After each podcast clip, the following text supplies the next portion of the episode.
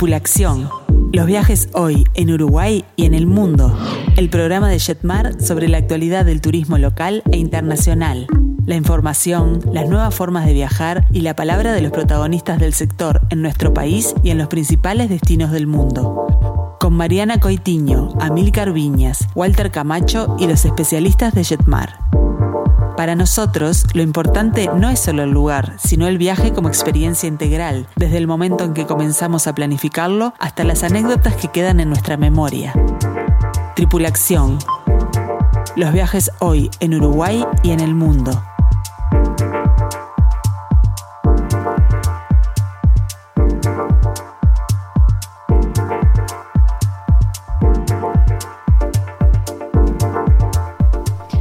Muy pero muy buenas tardes a todos, bienvenidos una vez más a Tripula Acción, los viajes hoy en Uruguay y en el mundo. Hoy ya es 7 de abril del año 2021 y como todos los miércoles los estamos acompañando a través de Radio Mundo para redescubrir nuestro hermoso país y para comenzar a soñar juntos con su próximo destino. Bueno, ¿y qué tenemos para el día de hoy? En nuestro segmento de destinos exóticos, un lugar con un encanto atrapante. Vamos a conocer Japón de la mano de Además, bueno, hoy descubrimos también Paysandú junto a nuestro experto en turismo nacional Marcelo Amarillo, a quien tenemos aquí en nuestros estudios. Y por supuesto que también a propósito de este tema vamos a tener una entrevista telefónica con la licenciada Inés Seni, que ella es miembro de la Dirección de Turismo de Paysandú.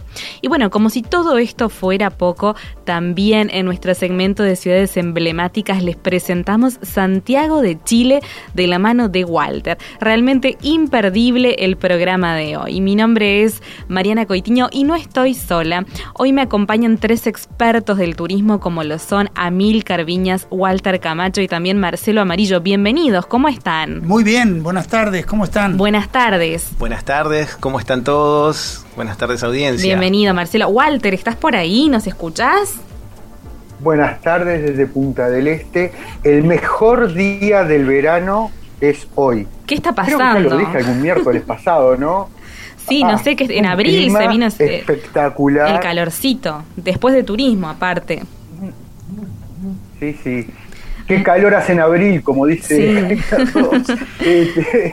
Este, eh, la verdad es que eh, un día espectacular, hermoso y este y bueno, a pesar de, todas las noticias no tan alentadoras que estamos teniendo en nuestro país en este momento, eh, con toda la esperanza puesta en que de aquí a poco, ahora sí, con el tema de la vacunación, este, comencemos a soñar nuevamente con viajar. Ojalá que así sea. Y bueno, vamos a repasar nuestras vías de comunicación para aquellos que se quieran poner en contacto con nosotros, pueden hacerlo a través del WhatsApp, el 091 525252. Lo repetimos, es el 091 525252. También los escuchamos a través del teléfono de Jetmar, el 1793, a través del mail info arroba jetmar.com.uy y por supuesto que también a través de las redes sociales de Facebook e Instagram.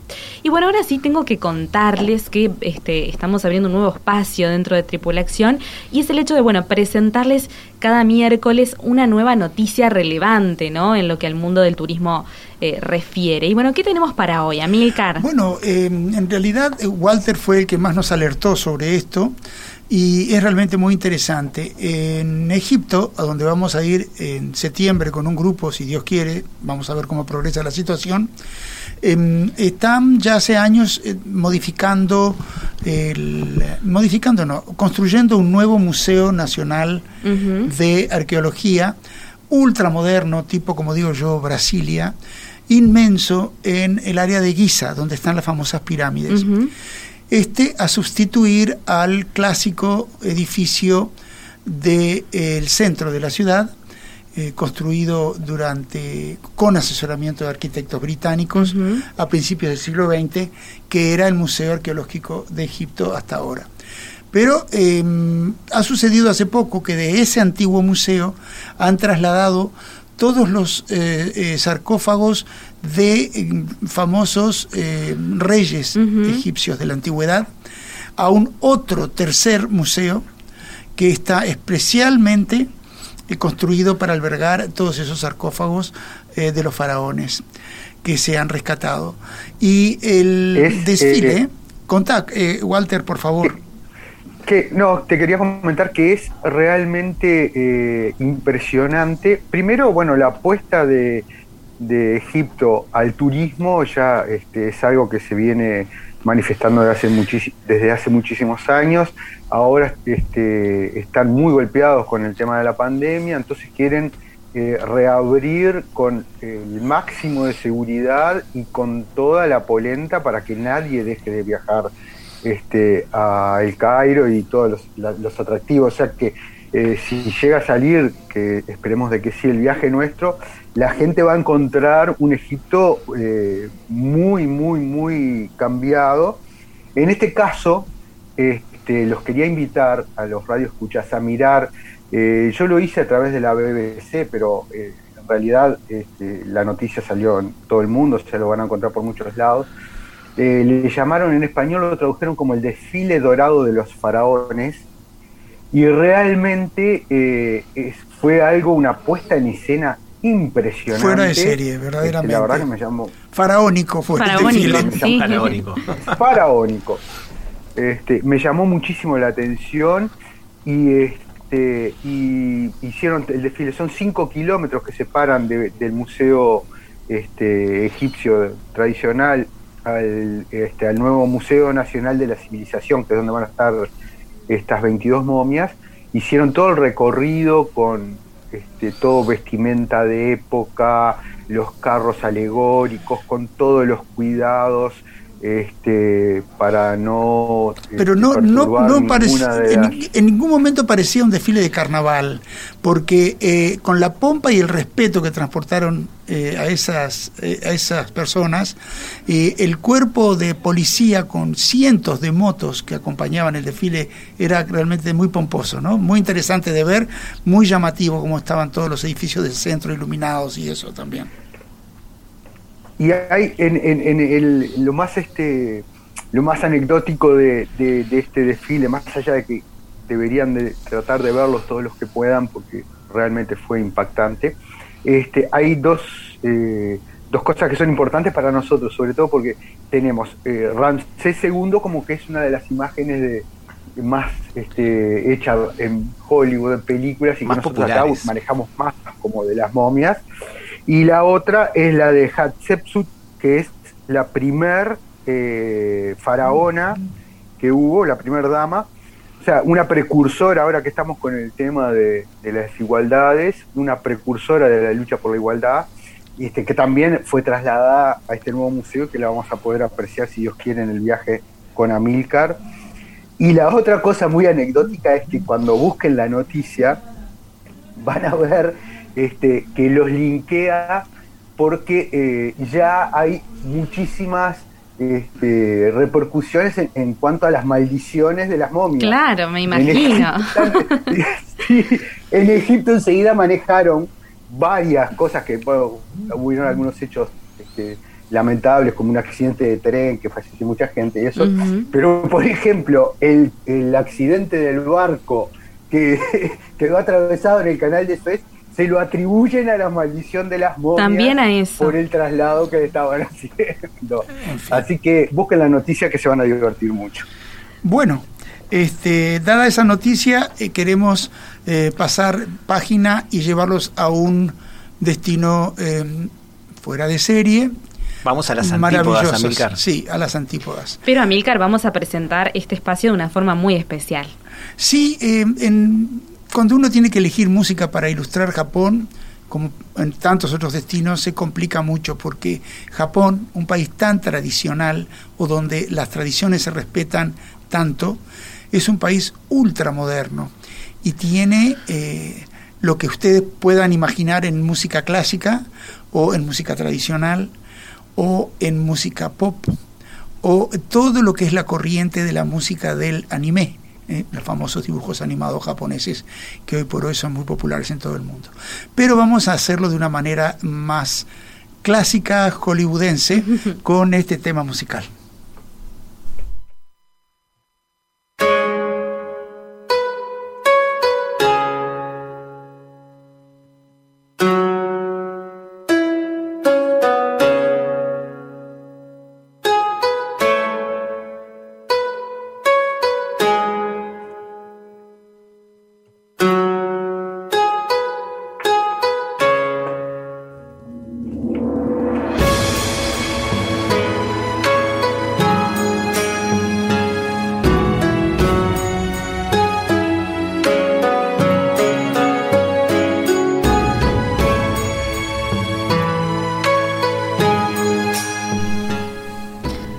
Comienzo muy zen, ¿no, Amilcar? Sí, este, con una orquesta sinfónica que no tiene mucho que ver con la música tradicional japonesa, pero es que es eh, indudablemente una melodía eh, sumamente, valga la redundancia, japonesa.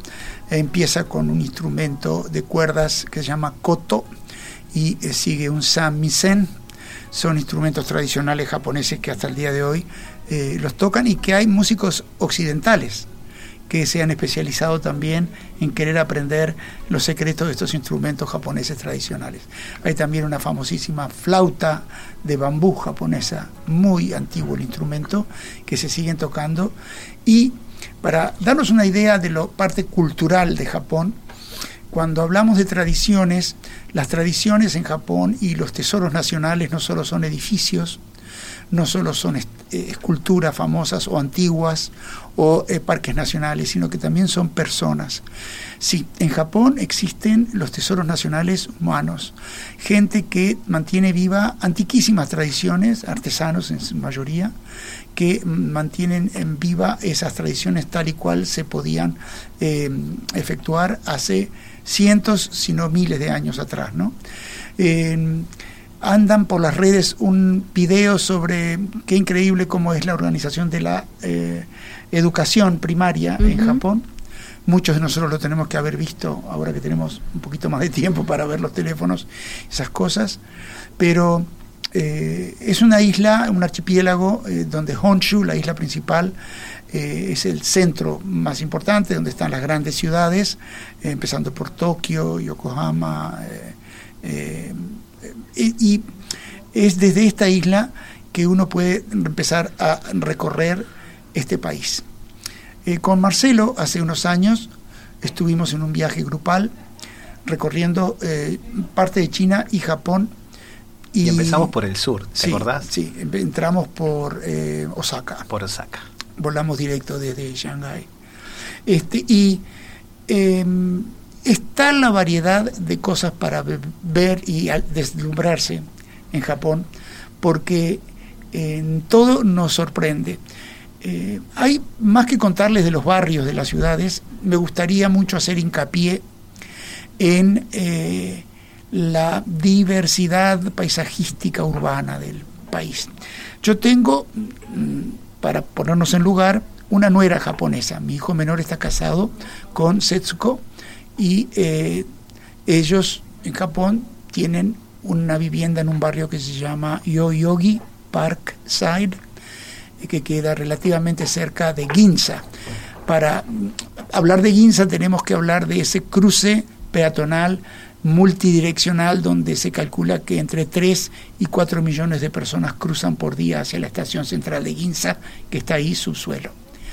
De Ginza al apartamento de mis familiares en Japón hay unas 14 cuadras, kilómetro y medio más o menos. Y uno puede hacer una linda caminata desde ese corazón impresionantemente agitado hasta el apartamento. Pero uno atraviesa, a pocas cuadras de salir de Ginza, barrios totalmente tranquilos, donde está eh, la panadería, eh, donde toda la gente tiene los futones colgados en los balcones, ventilándolos como lo han hecho toda la existencia los japoneses, y está en el corazón de una de las ciudades más palpitantes y más inmensas del mundo, como es eh, Tokio. ¿no? Contando con un sistema de transporte público excepcional, los extranjeros podemos tramitar pases desde Internet con estas compañías de transportes, eh, favoreciendo muchísimo los costos una vez que llegamos a Japón. Japón, lo hablábamos de Londres eh, el otro día, ¿te acordás Walter? Pero también Japón sirve viajar para todo presupuesto, excepto en el tema de transporte, donde es vital eh, conseguirse esos pases tramitar antes de llegar, porque los, eh, los boletos, comprar un boleto aislado de un tramo de subterráneo puede costar 5 o 6 dólares si no lo compras aislado. Entonces siempre conviene llevar los pases. Eh, todos, Amilcar, eh, Amilcar, tenemos, los que no conocemos Japón, ni mucho menos conocemos Japón también como tú lo conoces, este, tenemos ese preconcepto eh, también generado por la prensa y todo, de que es el, lugar más caro del planeta para visitar. Pero también está eso que, eh, que la gente cuando vuelve nos comenta, que al ser tan cosmopolita tiene esa oferta de todos los rangos de precio y que siempre termina eh, pudiendo ser accesible para todos los bolsillos. Eso es muy importante recalcar, más allá de todo el conocimiento y del saque que estamos tomando mientras viajamos contigo. es así, pero es como, como estábamos diciendo, eh, imagínate, estar de... Hay para todos los tipos de, bolsillos, porque eh, te tomás un subterráneo y, por ejemplo, fuimos a, una ciudad como lo que es este eh, Yokohama y nos comenzamos en una estación de subterráneo y ese subterráneo terminó siendo un tren suburbano para llegar a la costa. Fue algo magnífico, es una ciudad que la verdad que Tokio hay que conocerla y bueno, ni que hablar toda la isla. Pero nosotros justo eh, voy a contar parte de mi, experiencia con, este viaje con Amilcar, que comenzamos por el sur, pero cuando llegamos a Tokio, después de, bueno, maravillarnos con el sur, los Alpes japoneses, de hacer eh, em, Hakone, eh, tener el privilegio de encontrarnos con el buen clima para poder ver el monte Fuji en todo su esplendor. lo que, mucha suerte. Sí, lo, lo que fue eh, magnífico fue subirse en un subterráneo pensando que íbamos a tener que tener para llegar a hacer la cantidad de kilómetros que hicimos para llegar a Yokohama y nunca nos bajamos de ese tren.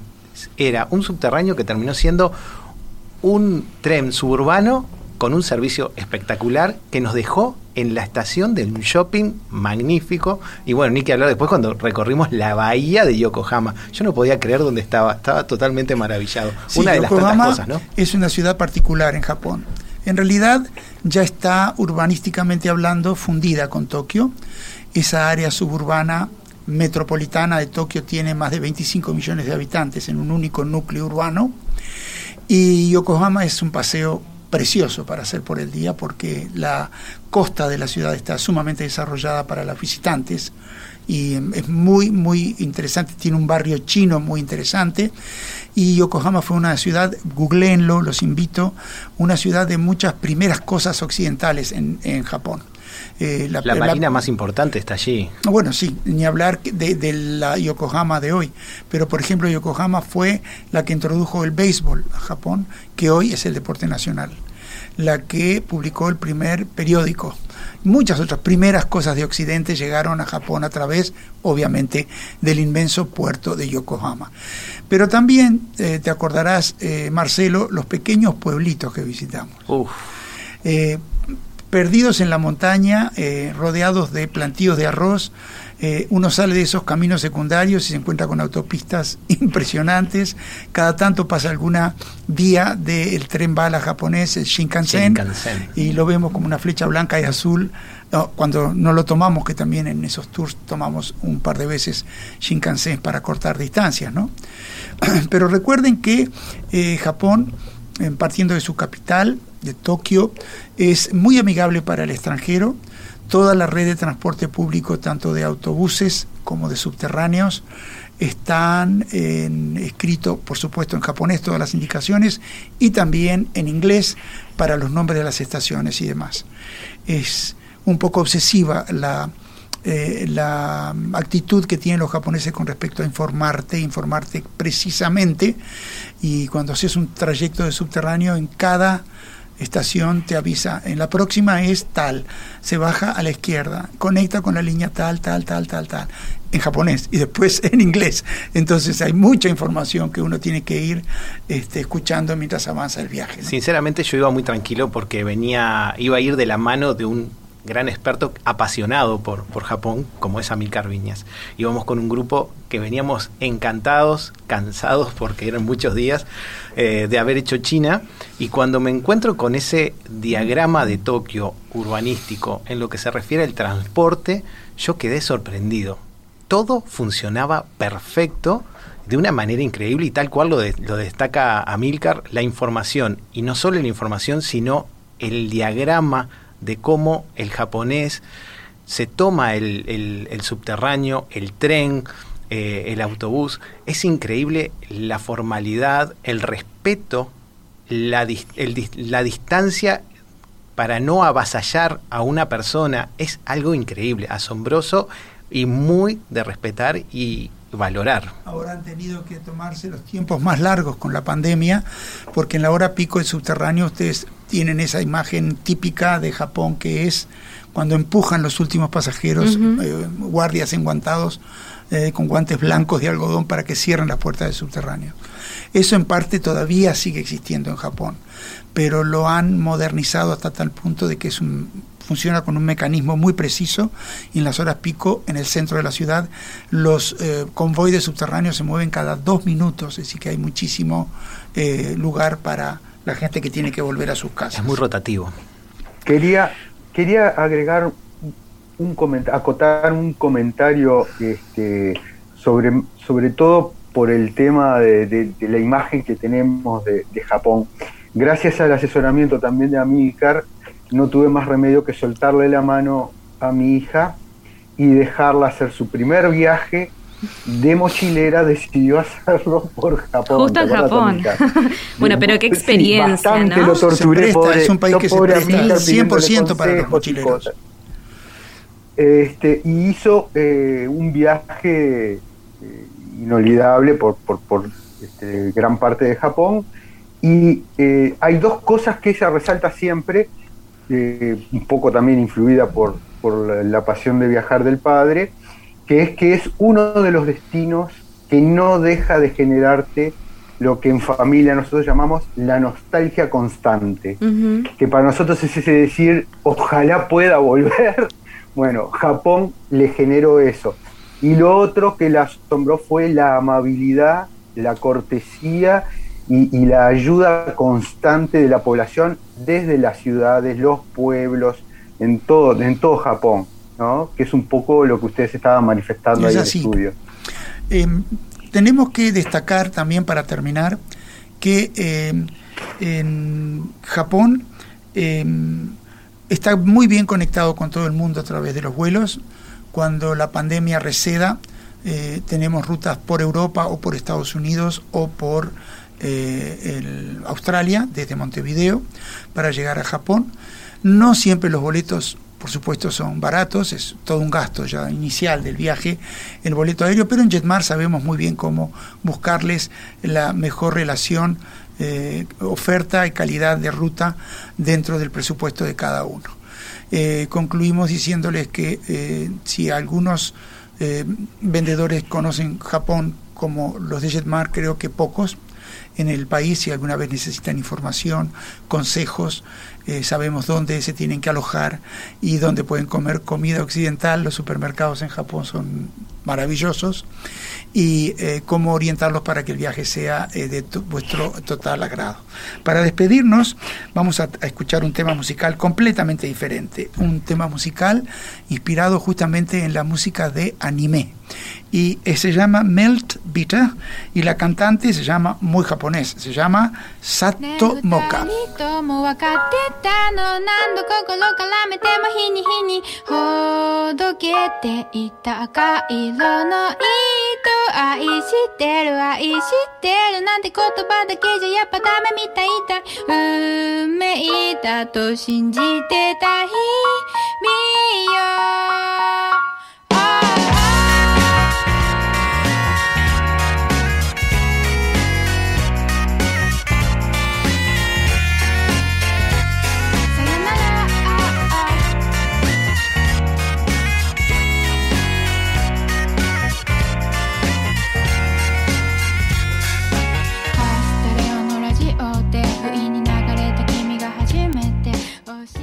Seguinos en las redes, Jetmar Viajes en Instagram y en Facebook.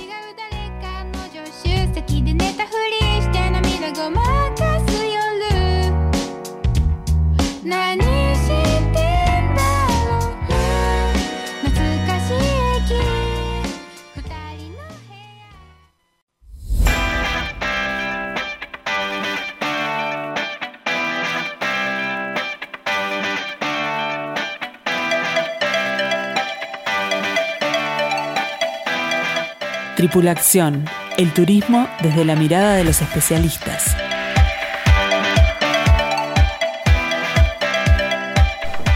Muy bien, continuamos con Tripulación y tenemos que agradecer todos los mensajes que nos llegan a través de nuestro WhatsApp, el 091-525252.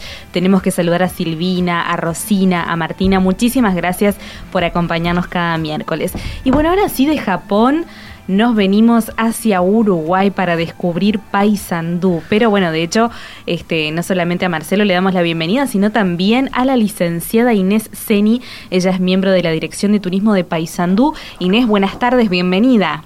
Hola, buenas tardes, muchas gracias. Un placer tenerte en Tripulación. Buenas tardes Inés, buenas tardes. Bueno, como verás, desde las antípodas viajamos imaginariamente y volvimos al Uruguay, a ese Uruguay natural, hermoso, que tú estás muy familiarizada, ya que el turismo este, te ha llevado por varios lados del Uruguay. Este, pero bueno, ¿qué nos podés contar de Paysandú? Hoy nuestro contacto es para hablar de la heroica, de ese tan amado departamento por ti, porque además lo sé muy bien vamos a contarle a nuestros escuchas que eh, con Marines compartimos varios años trabajando, fuimos buenos compañeros aquí en esta casa Jetmar. este, así que nos conocemos bastante y conocemos este, algunas experiencias del folclore uruguayo. Contanos un poquitito, Inesita, vamos a hablar un poquitito de Paysandú. ¿Qué nos podemos encontrar en esa magnífica ciudad? Bueno, Marce, sí, primero que nada, este, bueno, agradecerles y bueno, sí, la verdad que mi, paso por Jetmar fue excelente, una excelente experiencia laboral y bueno, eh, sí, como, como bien sabes, soy amante de Paysandú, eh, bueno, obviamente nacida y criada acá en Paysandú y, bueno, Paysandú tiene un poco de todo, no es por nada, pero es bastante completito, tiene obviamente desde, empezando por las termas, tenemos las únicas termas de agua salada en Uruguay, como son las termas de Almirón. Las termas de Almirón, hermosas. No son tan calientes, eso es lo bueno, que también podemos aclararlo eso. Exactamente, sí, sí, no son tan calientes, pero, pero son naturales, obviamente, calientes naturales. Este, bueno, ahí está la, hay piscinas este, municipales y además está el hotel Salinas del Almirón, que es un hotel hermoso. Y, y bueno, después Termas de Guavillú también, que ya son más conocidas, que están en, en la ruta 3, rumbo a Salto. Estas también están muy lindas, bueno, siempre se apuesta a, mejorar el servicio todo el tiempo, se están haciendo refacciones en las piscinas, siempre, bueno, tratando de mejorar. Además, bueno, de, de, las termas tenemos todo lo que es la historia, hay mucha historia en cuanto a Paysandú. La verdad que sí. La, verdad que sí. Vamos a empezar por la ciudad primero, Ine. ¿Te parece bien? por algo es la heroica, ¿no? Este, primero, eh, yo tengo que decirlo también, tengo muchos familiares y mis arraigos son también de, desde Paysandú, por más que soy, como me dijiste siempre, citadino, soy de Montevideo, de la capital, pero mis vacaciones la pasaba mucho en Paysandú. Eh, la verdad que, históricamente Paysandú tiene, tiene mucha, mucha historia. Y, una de ellas por algo es la heroica, ¿no? Eh, ha, pasado por esas por esas guerras y por esos sitios y ha salido heroicamente. Exactamente. Hasta el día de hoy quedan vestigios de esas defensas que le llamamos, que fue entre el 1864 y 1865, bueno, lo que fue el bombardeo a la basílica, que, quedó prácticamente en ruinas y, y, bueno, después se pudo reconstruir a lo que está actualmente. Y bueno, quedan hoy por hoy tenemos el Museo Histórico de Paysandú, que es donde está un poco cuenta todo lo que es la justamente lo que fue la defensa con su personaje principal, el general Leandro Gómez, obviamente que es este nuestro principal héroe sanducero. Y después, bueno, también tenemos este el monumento a la perpetuidad, es el, único museo patrimonio de, patrimonio funerario, ¿verdad?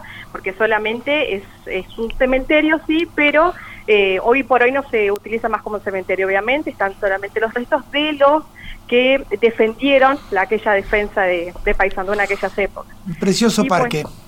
sí, está, es muy lindo, la verdad que sí. Este, está, está bueno el monumento a la perpetuidad, recuerden, es, es muy destacado para y recomendado para visitar. Y si hablamos de la parte urbana, yo la verdad que he quedado maravillado con, con lo que es eh, ese gran ese gran progreso que tuvo. Desde ya arrancar por la avenida 18 de julio, hacerla esa pedacito medio peatonal, pasada para tránsito liviano, este, algunas de las calles sí semi-peatonal, con, con direccionado el tránsito con unas curvitas preciosas. Y creo que algunas, algunas siguen con el adoquín de, la época de, de, época. Paisandú, Tal cual, tal cual. video algunas pocas todavía quedan por suerte y eso es re lindo porque a veces transitas por las calles y decís, pucha, parece que venís en, en carreta en la época de antes, cerrás los ojos y, es tal cual porque sentís clarito. Y otra ciudad que está con la mirando hacia el río, ¿no? A ese río de los pájaros pintados, la costanera es increíble. Divino, los mejores atardeceres, la verdad que, que te, te sentás en, en, en, la costa a mirar el río, es un río calmo, tranquilo, pero hermoso, con, con, bueno, con vista a la isla Caridad, este, de lo que está entre en realidad entre Uruguay bueno y Argentina obviamente, es una isla ahí, y después también se puede ver perfectamente el lado argentino. Y bueno, y la costanera también es un lugar muy lindo, que le, que bueno, este siempre se apostó mucho, sobre todo obviamente en temporada de verano, con todos los servicios que se puede tener para los bañistas, con seguridad de guardavidas y demás. Y bueno, y siempre tratando de embellecerla lo, más que podamos y cuidando todo, este, cuidando esa costanera que es tan, tan nuestra. Y bueno, que hay tanto que, cuidar, por supuesto. Y aparte hay muchas cosas este, para hacer en lo que se refiere a lo campestre, ¿no? Hay muchas casas de campo. Eh, nosotros hemos tenido el privilegio en algunos de los circuitos que hemos hecho, por ejemplo en el Litoral 1, que estuvimos descubriendo desde Mercedes, Fraivento, subimos a Paysandú haciendo San Javier y cuando nos regresábamos desde Paysandú ya hacia Montevideo nos han deleitado una gran chef que tenemos por allá, Sanducera, este, con, alguna, con algunas cosas increíbles. Belén Masili, que seguramente también tenga su, este, su emprendimiento en el campo, ¿no? Casas de campo. Eso también es muy lindo. Sí, sí, sí. La gastronomía es increíble. Ahí va, pero Belén se enfoca más en la parte de gastronomía, una gastronomía exquisita, vos podrás ver porque eh, saber Marce... Mucho con lo orgánico, a mí me encanta. Exactamente, sí, sí, sí, Belén se, dedica mucho a eso. Y bueno, la parte sí rural, tenemos la estancia turística La Paz. La Paz. La conozco, es hermosa, sí. hermosa, con una capilla de época divina. Después también, bueno, esta estancia Alcangüe. Y bueno, y si seguimos en el campo, Ine, perdona que te corte, si seguimos en el campo y yendo un poco a esas termas de agua este salobre, un poquitito más adelante, vamos a encontrarnos en el medio del campo con un palacio que no se conocía mucho, ¿no? Sí. ¿Qué nos puede decir del Palacio Morato? Del Castillo, Castillo Morató, exactamente, sí, ubicado a 25 kilómetros del pueblo Morató mismo. Este, Estación Morató, ¿no? Por la ruta 23, a mí que me gusta recorrer rutas. ¿Qué es la ruta 23 ahí, no? Eh, sí, sí, es eh, la zona de Guichón, que queda a 90 kilómetros de acá, y de ahí queda eh, como una hora, dos horas, dos horas más de viaje, desde Guichón hasta Morató. Es una hermosa construcción eh, del siglo XX en el medio de la nada y bueno...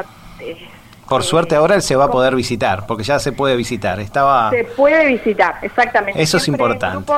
siempre en grupos acompañados, eh, con una agencia de... Con agenda, ¿verdad? Vamos a vamos a ser uno de los privilegiados a futuro cuando podamos comenzar a viajar, a conocer ese palacio. Y si vamos hacia las termas de, del Guavillú, también tenemos algo, un poco de historia hacia atrás, hacia el río, ¿no? Sí, también tenemos. Ahí en, la zona de Guavillú tenemos lo que es el saladero de Guavillú, es uno de eh, son las ruinas hoy por hoy del, del principal saladero del siglo XIX en Uruguay, del 1896 aproximadamente, y bueno, es donde confluye el arroyo Guavillú con el río Uruguay, y es una zona hermosa por por eso eh, tiene o sea ni más ni menos que, que, las ruinas del principal saladero de esa época ¿no? qué historia debe tener no por supuesto sí sí y hablando un poco de historia perdón fue escenario de la revolución de quebracho ay claro tenés razón. Claro fue escenario de la revolución, así que bueno, sí tendrá también para conocer ahí. Mirá, yo te quería seguir transportando un poco la historia y seguimos un poco más arriba hacia la ruta 3 hacia el norte y nos vamos a encontrar con la con ese primero a mí me encanta primero por, lo que es el paisaje. La meseta de Artigas, no sé cómo hicieron para calcular que de allí se podía cruzar el río. La verdad que este, hacer el éxodo y cruzar allí es algo increíble. Eso habría que preguntarle al, general. Al general. Está difícil ahora. Claro, en 1815, claro, fue donde donde él eligió para para, para cruzar. Eh, elegir, claro, y, y, constituir el primer gobierno de la patria también ahí, ¿no? Por supuesto. Esa idea, al lado del hervidero, la estancia del hervidero, que por en realidad es privada, este, bueno, fue donde se, se constituyó el primer gobierno de la patria. Es un hermoso monumento histórico nacional, cultural, de 50 hectáreas y bueno, la verdad que... Y antes, de, y antes de, ir culminando, ¿cómo te gusta viajar a vos hacia la meseta? Contanos así, cortito, en unos segundos, cuál es ese, ese gran evento folclórico que se llega a la meseta de a caballo. Bueno, desde hace 25, 26 años aproximadamente se, se empezó con lo que se llama el encuentro con el patriarca, es una procesión, por llamarlo de alguna manera. Nadie se lo puede perder, es algo increíble. Qué interesante. Hay que apostarse al lado de la ruta y verlos pasar.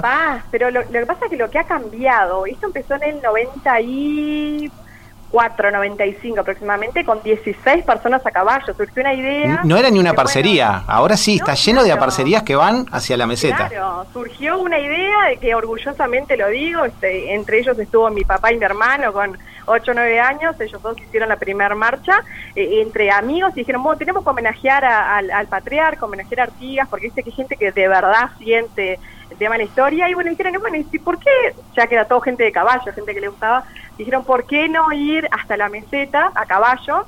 Y bueno, y así surgió, con, por eso te digo, con 16 personas, y hoy por hoy salen cerca de 3.000 caballos. ¡Qué belleza! La verdad que impresionante. Es algo impresionante. La verdad que Paisandú nos tiene maravillados con mil cosas todo el año. Y no hablaron de los restaurantes, perdón. Uh. Ni hablar de los restaurantes. Del chajá, que también estamos recibiendo mensajes. Por supuesto, por supuesto. A Mariana le gusta el chajá, ya sabes. A mi señora también le gusta mucho. Cuando podamos ir por ahí le llevo regalo. Bueno. Lo que son también los eventos, obviamente, lo que es Semana de la Cerveza. Claro, sí. Con Walter nos quedamos en abril para la Semana de la Cerveza, me parece. Ay, sí, Yo ya estaba haciendo mi otoño estaba haciendo mi otoño en las cascadas del Queguay tomándome unas cervezas artesanales mientras ustedes hablaban. Sí, también. Vos sabés que hoy por hoy hay varias este, empresas, eh, cervezas artesanales que, que acá en Paysandú, varias muy ricas, con distintos sabores que también está bueno para, para degustar y conocer. La verdad que sí, tenemos mucho para conversar. Tenemos mucho para conversar, nos quedaron muchas cosas en el tintero sobre Paysandú porque la verdad que es un departamento muy rico en historia y turismo eh, y obviamente en lo industrial es increíble, pero este bueno, eh, nos va a quedar para las próximas, Inés. Sí, claro, claro. Muchas gracias. Muchas gracias Inés por este contacto. sí. a ustedes, los esperamos a todos por supuesto cuando gusten y gracias. Ojalá que sí, que, que bueno, que podamos visitarlos pronto. Dios quiera. Y ahora sí, nos vamos a ir una pequeña pausa, pero sin antes escuchar este maravilloso tema nacional, Nací de un río. Si pudiera sentir al menos un pedacito de lo que siento, si pudieras hablarle al bien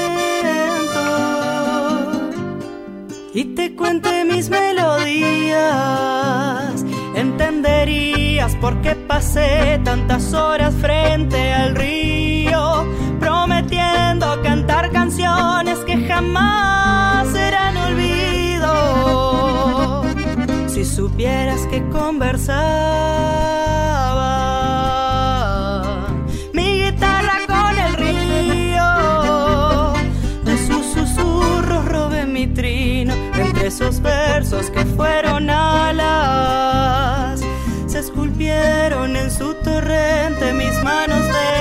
artesana para que el sonar de cuerdas puedas oír mi alma. Nací de un río que es casi mío y me fui haciendo de norte a sur. A donde voy lo llevo conmigo. ¿Será que soy de Paysandú? Nací de un río que es casi mío y me fui haciendo de norte a sur. A donde voy lo llevo conmigo. ¿Será que soy de Paysandú?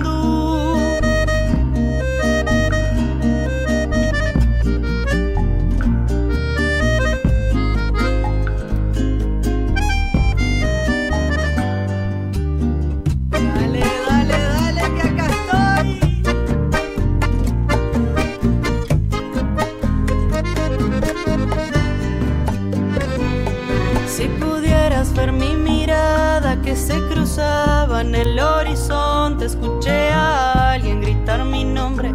Alguna noche del otro lado sabrías que jamás daría un paso hacia el costado hasta no devolverle al río todo lo que me ha dado.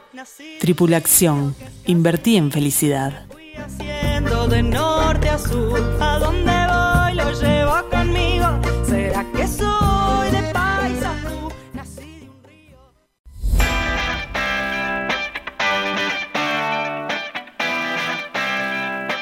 Tripulación.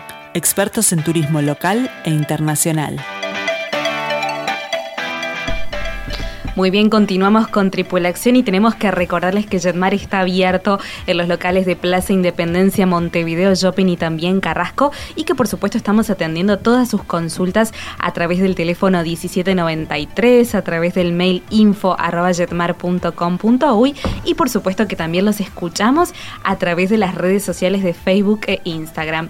Y bueno, ahora sí vamos a dar paso a nuestro segmento de ciudades emblemáticas para hablar de Santiago de Chile. Walter, ¿qué me podés contar? primero, eh, lo que es la ciencia vinculada a la imaginación, porque hemos viajado desde los Alpes de Japón a los Andes santiagueños con una breve escala por Paysandú tomando una cerveza. La verdad que este programa me tiene totalmente sorprendido, ¿no? Inspirador. Viste que estamos viendo el cruce del río de los pájaros pintados con nuestro prócer este, y ya estamos pensando cómo cruzar la cordillera de los Andes por el paso de los Libertadores con el general San Martín, ¿no? Está bien.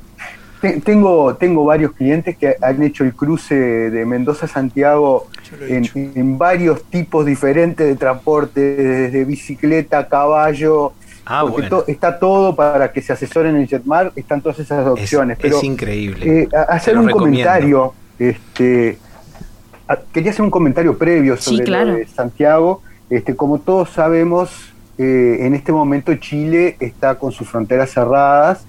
Este, Correcto, por el mes de abril en principio. sí, está con un fuerte ataque este, eh, contra el coronavirus y entonces prefirieron hacer un cierre de fronteras. Eh, pero hay algunas cosas muy auspiciosas de, Chile que por eso queríamos eh, mencionar, sobre todo Santiago, que es una ciudad sin duda de las icónicas de, Latinoamérica, porque ellos en, este momento, en el día de hoy, acaban de aprobar, por ejemplo, la vacuna china. Este, ellos están con el mismo plan de vacunación que nosotros. Pero ahora acaban de aprobar eh, la vacuna china que se llama Cancino, que a partir de hoy la, este, ya la fueron a buscar, a partir de hoy la, la aprobaron y la van a empezar a suministrar a partir del mes que viene, que es una vacuna de una sola dosis, con lo cual son eh, el país de Latinoamérica y unos del mundo de los que van a estar con la vacunación completa este, con mayor antelación, lo cual eso es... Este, Muy auspicioso muy auspicioso, sin duda, sin duda muy auspicioso. Este, bueno, Santiago, eh, para aquellos que no la conocen, eh, es una ciudad eh, que tiene el encanto de estar encerrada por este, la montaña y el mar en, el estrecho valle que conforma casi todo este, Chile de norte a sur y que tiene encantos este, desde la historia, la música, la poesía, sobre todo, este, para nosotros es muy, muy importante Chile y Santiago desde ese aspecto, y tiene lugares para visitar este, y los barrios realmente eh, muy, muy lindos. Eh, tienen, hay una particularidad que siempre le recomendamos a los viajeros nuestros, que a veces es un poco complicado el cambio de moneda, entonces hay que hacerlo en el aeropuerto.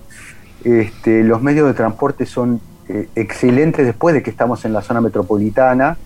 tienen la línea de metro, creo no equivocarme, este, más accesible de, Latinoamérica. Y con unas estaciones... Este, con obras de arte de artistas locales maravillosas, con murales preciosos.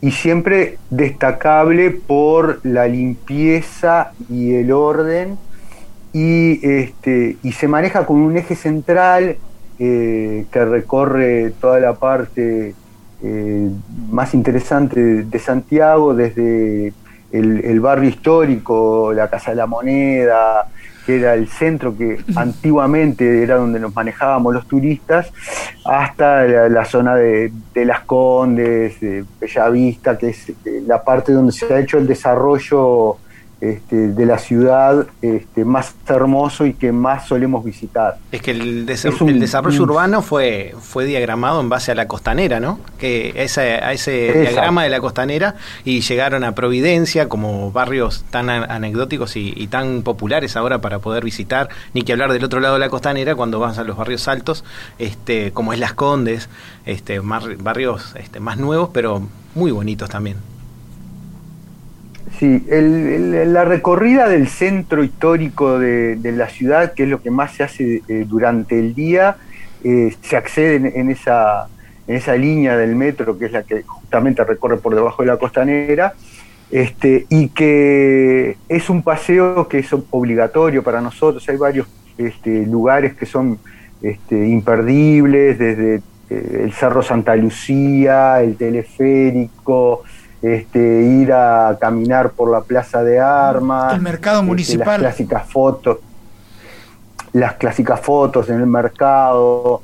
Este, a mí particularmente como más o menos eh, estimo que la gente tiene una idea de Santiago, me, quería resaltar un poco el, tema del barrio Bellavista, que es un barrio que a mí este, me apasiona, es un barrio muy bohemio de, de la ciudad de Santiago y que este, tiene una avenida que es la, nueva constitución que está llena de restaurancitos, la gastronomía y el vino, y el chileno, este, que son de los paseos que generalmente hacemos, algún paseo por el día bodegas o, ese tipo de cosas, este, pero caminando por Nueva Constitución, eh, el terminar el, la caminata en, en, este, en restaurantes este, súper conocidos y, este, y muy renombrados como el, el restaurante este, como Agua para Chocolate, que es uno, de los mejores restaurantes de Santiago,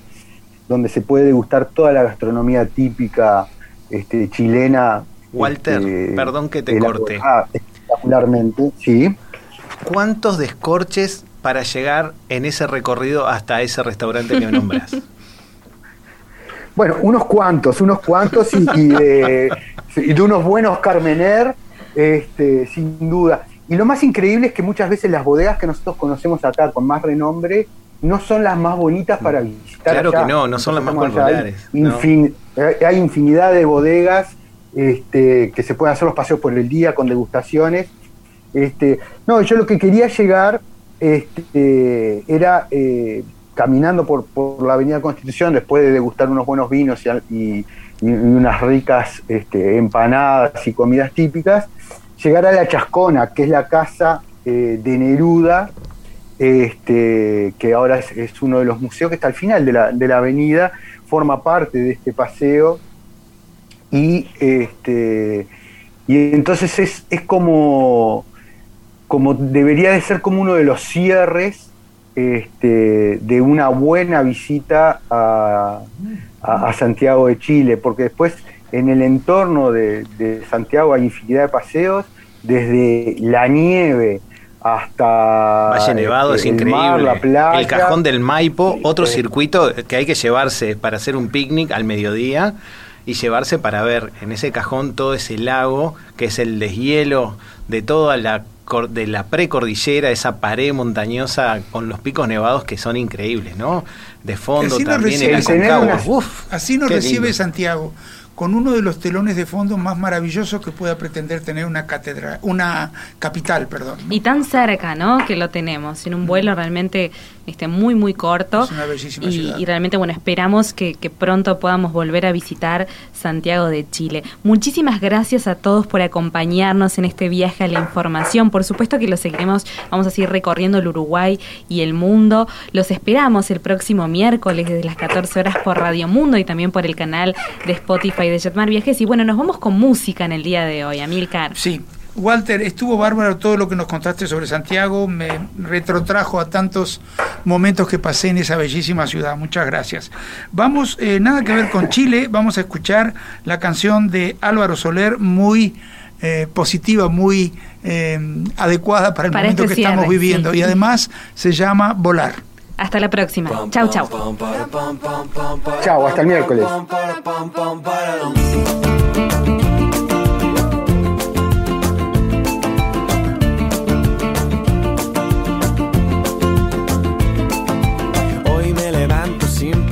Voy a dejarlo todo y luego yo pongo la mano en el aire, echo a volar sin complicarme la vida, disfrutar y yo, yo quiero más, quiero más, es como quiero ser, nada más, nada más, ni un minuto que perder, volar con el viento y sentir que se para el tiempo nubes ir persiguiendo, saber cantar, pasarlo bien, ir por las calles y querer volar con el viento y sentir que se para el tiempo. Y sentir que se para el tiempo.